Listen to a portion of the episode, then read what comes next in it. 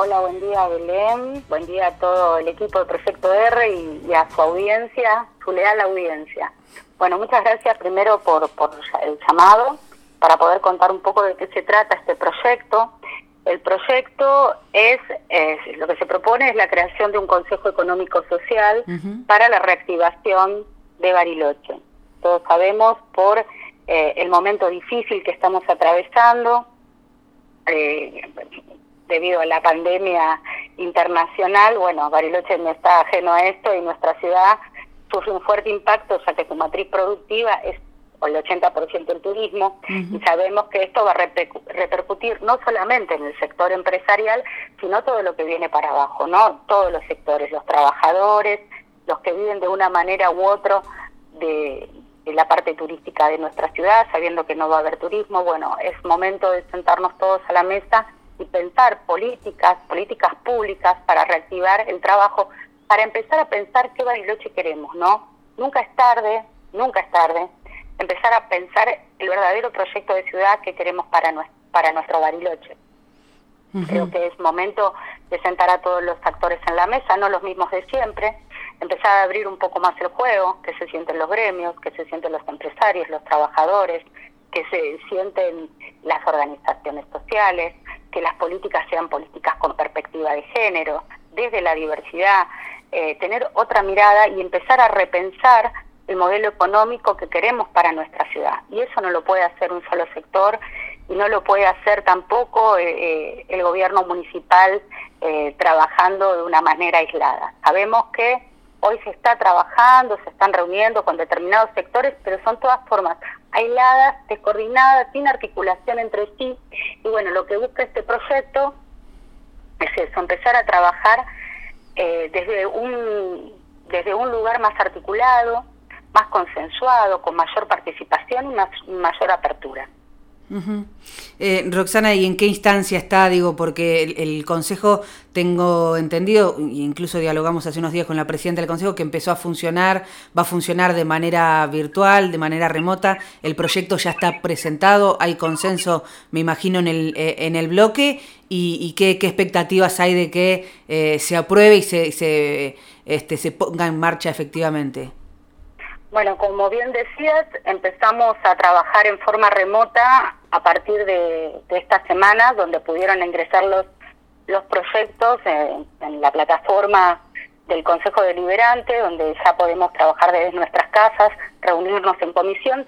Si bien las sesiones del Consejo van a ser in situ, las comisiones, los trabajos en comisión y el ingreso de los proyectos a partir de ahora puede ser eh, directamente por la plataforma, cosa que no estaba ocurriendo porque para eso estuvimos trabajando todos estos meses para hacer una adecuación del proyecto del, eh, del reglamento interno y así poder trabajar de manera remota, si no, no podíamos porque, bueno, no, estaría, no hubiera estado avalado.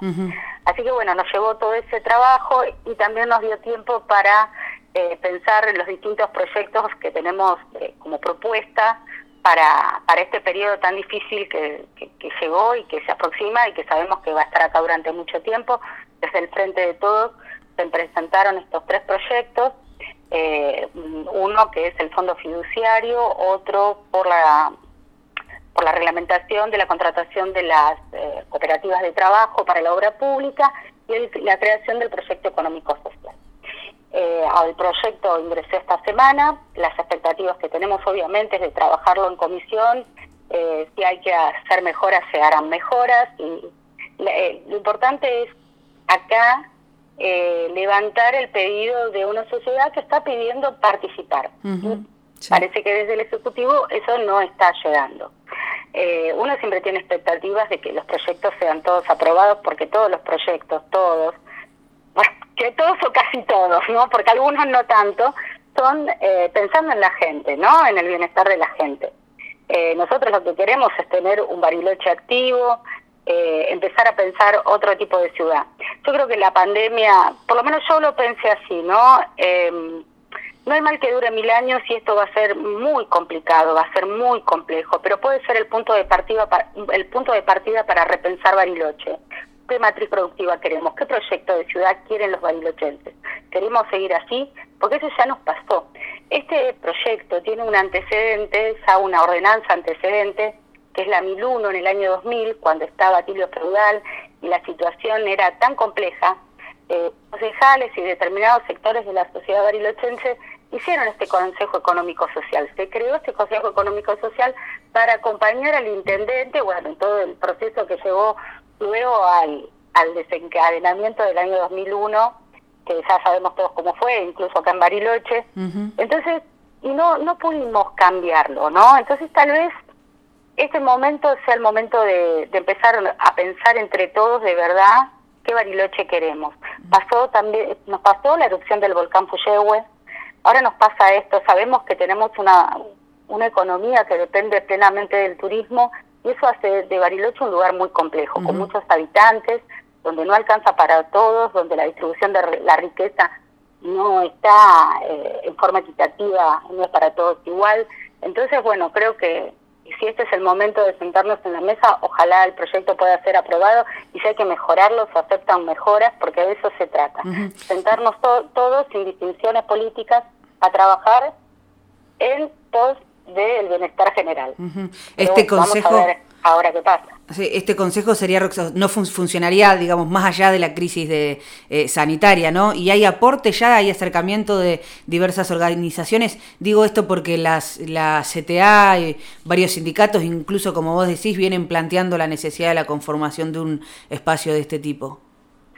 Hubo varias eh, organizaciones que se comunicaron, que, querían adherir al proyecto, así que bueno, una vez presentado el proyecto vamos a recibir todas las, las adhesiones. Es muy importante el acompañamiento, siempre es importante el acompañamiento de la sociedad y también es importante que todos se sientan representados y escuchados. Por lo tanto, eh, sería también interesante que en cada comisión que se trate el proyecto, estas organizaciones puedan acercarse porque el Consejo Deliberante es el consejo de todos los ciudadanos y ciudadanas de nuestra ciudad, ¿no? Entonces, siempre son bienvenidos y siempre son bienvenidos los aportes, como te decía recién. El proyecto no tiene un vencimiento este consejo. Es un consejo que se abre ahora y no tiene una duración determinada por un año o dos años. Eh, ojalá llegue para quedarse. Yo creo que, que siempre es importante esas mesas de diálogo, pero de diálogo sincero, donde de verdad se quiere escuchar y donde de verdad se quiere aportar. Y realmente yo siento que hay muchos sectores que quieren aportar y tienen mucho para aportar, tienen experiencia, tienen espalda para estar en esa mesa y poder dialogar. Porque de eso se trata, no se trata de boicotear, se trata de acompañar al intendente en un momento difícil, pero bueno, también queremos tener ese lugar que se nos está se nos está negando. Digo, se nos está negando porque no solamente pasa por fuera del sector político, ¿no? Hay muchos que no se sienten representados en este momento o que no se sienten invitados a esa mesa. Bueno, creo que tal vez sea un buen momento y un buen punto de partida. Hmm. Ojalá sí sea. Roxana, te mandamos un abrazo, te agradecemos mucho por atendernos. No, por favor, muchas gracias a ustedes. Te mando un abrazo grande. Hasta pronto.